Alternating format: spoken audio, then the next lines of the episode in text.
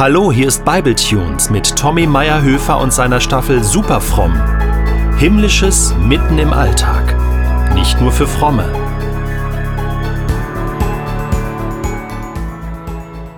Ein alter Mann lehnt an der Backsteinmauer der Liebfrauenkirche. Die wenigen Touristen beachten ihn nicht. Sie haben anderes vor, denn schwarze Wolken hängen tief und drohen Brügge mit dem nächsten Platzregen. Dem Alten neben mir ist das Wetter gleichgültig. Er hat nur Augen für einen möglichen Hauptgewinn. Mit der linken Faust umklammert er seine Lose, die er sich eben noch von einem der vielen Glücksverkäufer hat aufschwatzen lassen. Eins nach dem anderen reißt er auf und starrt auf die Zahlenkombination. Für den Alten gibt's heute nichts zu feiern. Er zerreißt die Nieten und überlässt die falschen Versprechungen den giftigen Windböen. Über uns donnert's. Es wird also höchste Zeit, sich einen trockenen Platz zu suchen, und die ersten fetten Tropfen wässern schon meine Haare. Ich haste ins Café und sichere mir den letzten freien Tisch unter einem riesigen Regenschirm. Der Alte, der humpelt in die andere Richtung. Ich könnte wetten, dass ihm der Sommerregen eine heftige Dusche verpasst, aber ich hab's nicht so mit den Glücksspielen. Also keine Wette. Ich warte auf meinen Kaffee und in Gedanken schaut die Geschichte einer älteren Dame vorbei. Unterwegs in einer Fußgängerzone blieb sie vor dem Bettler stehen, sah ihn lange an und sagte schließlich, Du brauchst Jesus. Obwohl ich's ja, wie bereits erwähnt, so gar nicht mit der Glücksspielerei habe, fülle ich jetzt, genau jetzt in Gedanken den nächsten Wettschein aus. Nämlich, dass bei einem hohen Prozentsatz der Hörer, von euch also, aufgrund dieser Du brauchst Jesus Aufforderung, naja, sich zumindest ganz komische Gefühle einstellen.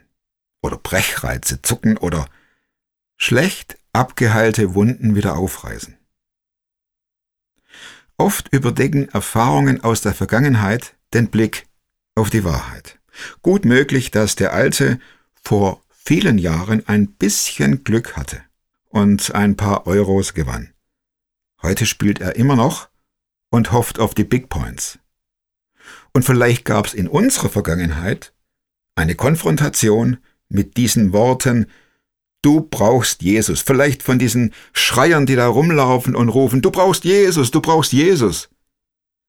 Typen, die sich lieblos oft durch die fromme Welt walzen und manchmal sogar einen Scherbenhaufen hinterlassen.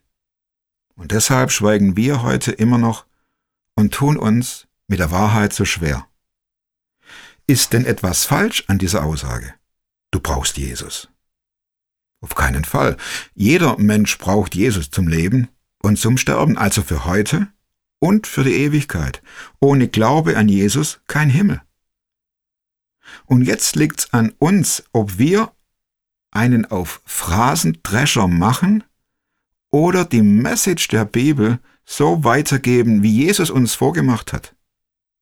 Nicht unbedingt vom hölzernen Podest runtergebrüllt, sondern auf Augenhöhe weitergegeben.